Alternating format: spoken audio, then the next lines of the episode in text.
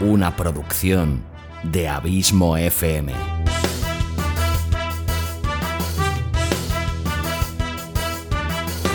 ¿Quieres disfrutar de tu tiempo libre escuchando grandes historias, audiolibros y relatos? Un podcast literalmente literario.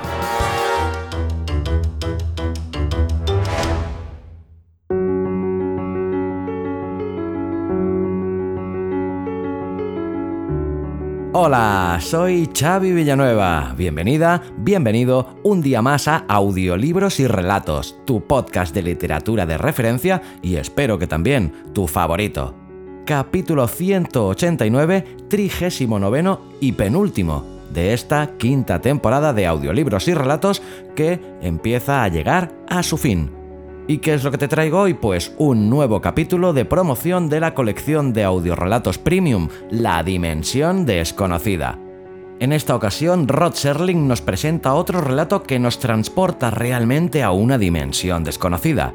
Un relato que lleva por título La Odisea del vuelo 33, que es el octavo y último capítulo ya de esta colección que tan buena acogida ha tenido y que tan buenas críticas por suerte está recibiendo de vuestra parte. Y a todos aquellos que aún no la habéis comprado, creo que estáis tardando ya que del resultado de dicha colección me siento particularmente orgulloso y estoy recibiendo unas muy bonitas palabras por vuestra parte ya que está recibiendo muchos elogios.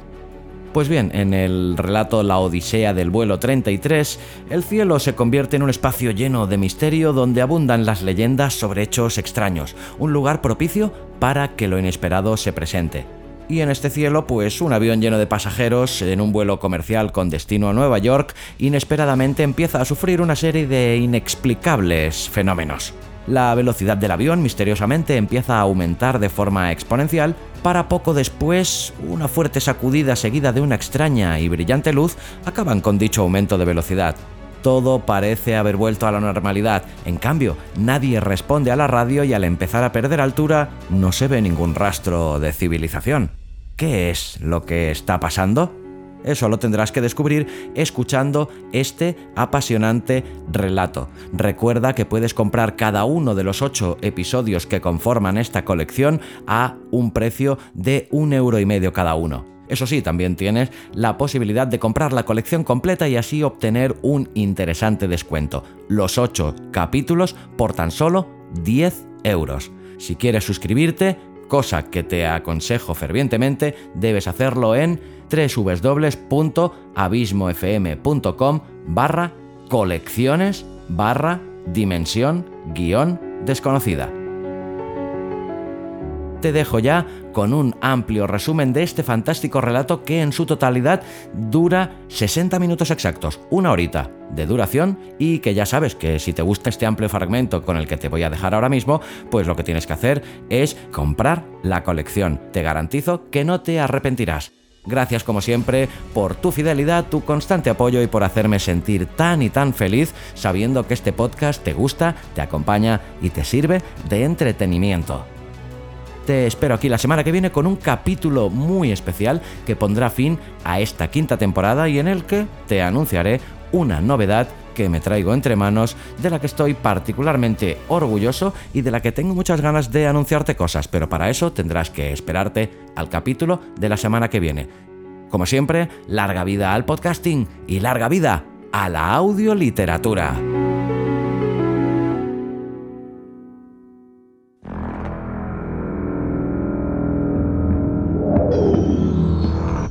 Existe una quinta dimensión más allá de lo que el hombre conoce.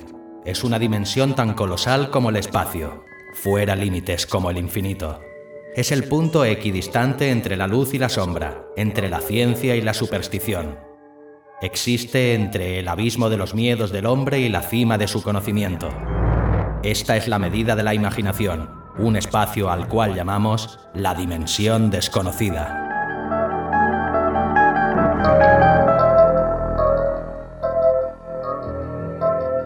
La Odisea del vuelo 33.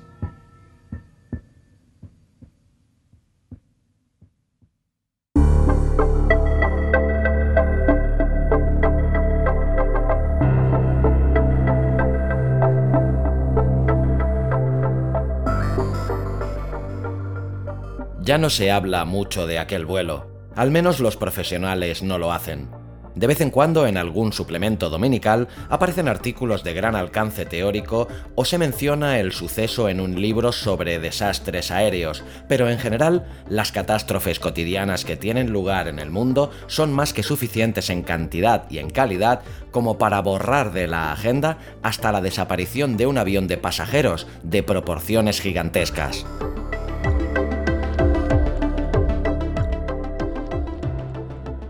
Pero en lo que se refiere a los profesionales es distinto. No es que prefieran conversar sobre otros vuelos, lo que ocurre es que el vuelo 33 y lo que le sucediera o dejara de sucederle produce escalofríos. Incluso ahora, solo 11 meses después, jamás se toca el tema en las salas de operaciones en las que los pilotos fuman como carreteros y estudian los partes meteorológicos, ni en las torres de control, en esos momentos en que los tensos y fatigados hombres que se encargan de guiar a los aviones en sus maniobras de aterrizaje se toman un respiro mediante una fugaz taza de café y un cigarrillo.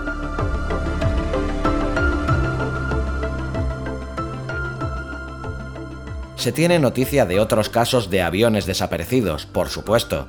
Está el de la Amelia Earhart, que despegó de Nueva Guinea rumbo a la isla de Howland, en medio del Pacífico, y del que no se volvió a saber nada.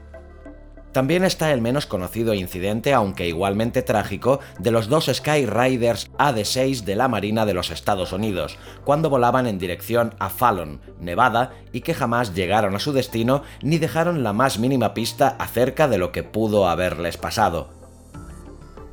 O el misterioso caso de los dos aviones de pasajeros británicos, el Star Ariel y su hermano el Star Tiger, el Tiger se desvaneció sobre un mar lleno de algas al que se conoce como Mar de los Sargazos, en el Atlántico, cerca de las Bahamas. Trece días después, el Ariel siguió su mismo camino hacia la nada. Nunca se encontró rastro alguno de ellos. Pero lo del vuelo 33 era diferente. Se trataba de un gran reactor de pasajeros, bello, elegante, increíblemente poderoso, más seguro que cualquier otro avión y simplemente no había manera de explicar su desaparición. Era una aeronave de auténtica categoría, y lo que la arrancó de los cielos debió de ser una fuerza no prevista en los planes de vuelo ni en los manuales de los ingenieros de a bordo. Se podría decir que es superstición o un vestigio de magia negra, podría pensarse que se trata de ese misticismo extraño e inefable que de alguna forma, sin lógica aparente, anida entre hombres con una precisa especialización científica y cuyo modo de vida consiste en la lucha contra la gravedad.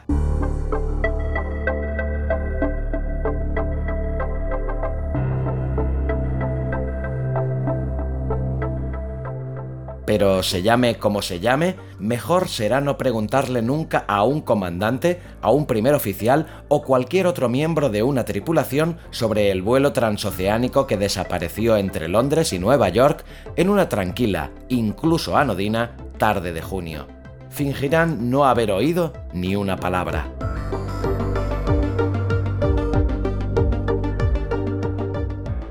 El vuelo 33 despegó a las 8 y media de la mañana de un brumoso aeropuerto internacional de Londres bajo unas condiciones normales y rutinarias.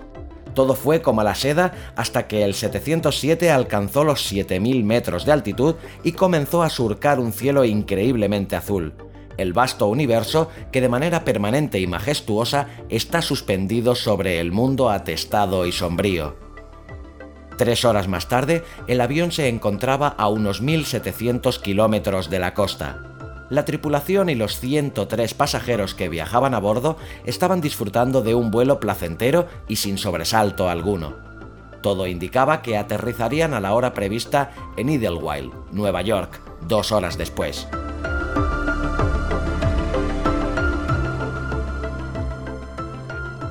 En el interior de la cabina, el comandante William Farber un piloto de 45 años y rostro rubicundo con varios cientos de miles de horas de vuelo, hizo un rápido recorrido con la mirada por el panel de instrumentos, ritual que llevaba a cabo cada 30 o 40 minutos.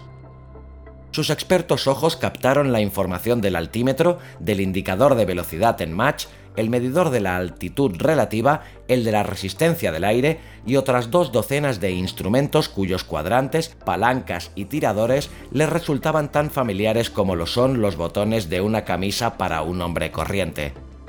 A su derecha se sentaba el primer oficial, Joe Craig, joven, alto, rubio. Craig tenía bastante mal genio, pero era un buen piloto que sabía lo que se hacía y en inteligencia no le iba a la zaga al comandante. Farber echó una mirada al navegante por encima de su hombro. ¡Eh, Magallanes! gritó utilizando el apodo habitual para dirigirse a los navegantes. ¿Qué tal va el informe del vuelo? Enseguida, comandante, contestó Hatch, el navegante. Tenemos cuatro minutos de retraso sobre la hora prevista a 30 grados oeste. El segundo oficial, Wyatt, que se sentaba a la izquierda del comandante, se quitó los auriculares. Comandante, dijo Wyatt, en el aeropuerto de Gander quieren saber si vamos a variar la altitud cuando hayamos pasado los 30 grados oeste. Dígale a Gander que negativo, respondió Farber. Hatch cogió la hoja de uno de los soportes sujetapapeles y se la entregó a Purcell, el ingeniero de vuelo, que la hojeó brevemente y a su vez se la dio a Farber. Farber le echó un vistazo y se sonrió paseando la mirada por el pequeño cuchitril abarrotado de instrumentos. Caballeros, anunció radiante de felicidad, les encantará saber que gracias a este magnífico avión, las excelentes condiciones atmosféricas y mi brillante habilidad como piloto, y siempre que continuemos a esta velocidad, nos plantaremos en Idlewild a la hora prevista. Pasó el informe hacia atrás a Wyatt, el segundo oficial. Envíelo, Wyatt ordenó.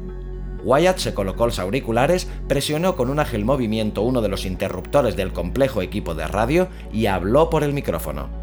Shannon, Shannon, requirió con el fondo del silbante ruido de los reactores. Gander a la escucha. Vuelo transoceánico 33, posición 50 norte, 30 oeste, hora 1403, altitud 12.000, hora estimada a 52 norte, 40 oeste, 1431. Hora estimada llegada a Idlewild, 18.30. Autonomía, con esto se refiere al combustible. 7, 9, 5, 6, 0. Temperatura, 47 bajo cero. ¿Me recibe Shannon? Estuvo atento durante unos instantes, oyó una apagada voz desde el otro lado y volvió a dar al interruptor. Informe enviado, comandante. Por la puerta de acceso a la cubierta de vuelo en la parte de atrás entró Jane Bryden, la jefa de azafatas, moviendo sus 50 kilos de peso como si fuera una animadora. El cabello rubio, que suelto le llegaba por los hombros, lo tenía recogido en un moño con cierto aire de severidad, pero aún así seguía pareciendo una animadora y su cuerpo, según las memorables palabras del ingeniero de vuelo Parcel, entre oídas una noche en algún bar, tenía la apariencia de un buque de guerra con estructura de acero y dos chimeneas en el día de su viaje inaugural. Jane se inclinó sobre el asiento del navegante y Craig le habló sin volverse. ¿Cómo va todo por ahí atrás, Jenny? Los pasajeros están de maravilla, pero en lo que se refiere a las azafatas nos gustaría, dicho sea con todo respeto, llegar a Nueva York lo antes posible. Sonrió con una sonrisa resplandeciente y hermosa como ella misma. Una de ellas quiere llegar a tiempo para la ópera, continuó. Otras tres tienen citas muy importantes y la cuarta está disponible para cualquier honorable componente masculino y soltero de la tripulación. De inmediato surgieron las risas. Parcel se incorporó a medias en el asiento para anunciar sus credenciales con una voz aflautada que le hacía parecer el contramaestre de un barco dando órdenes con una sirena incorporada. Farber, que también estaba riéndose, se cayó de repente y miró fijamente hacia el exterior.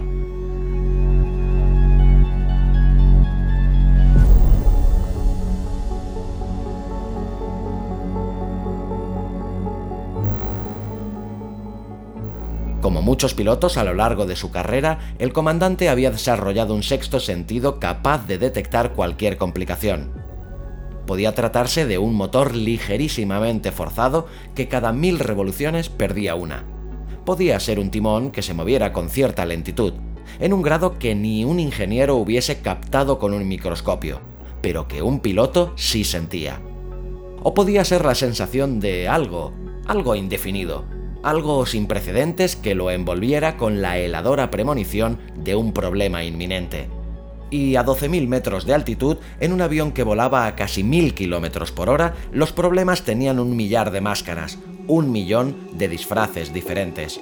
Se podían deslizar desde una grieta diminuta en cualquier punto de los 50 metros de fuselaje de un 707. Farber tuvo esa premonición.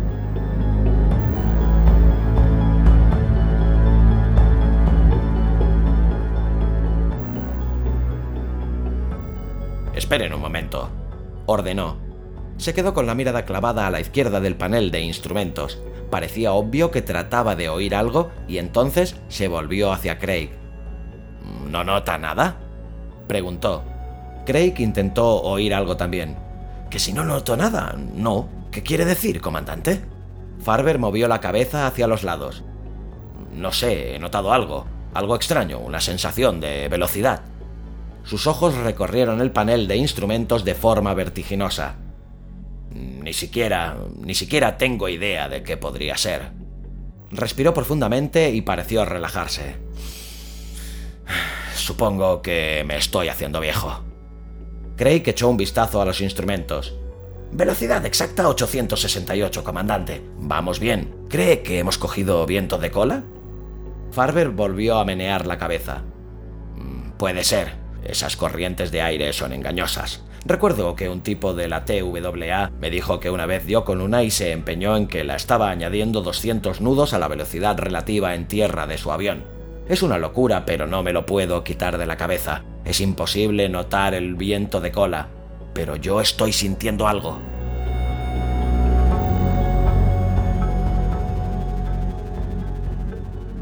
Craig hizo un gesto negativo. Todo parece en orden, comandante. Magallanes, le ordenó Farber al navegante. Échale un ojo a la velocidad con su Loran.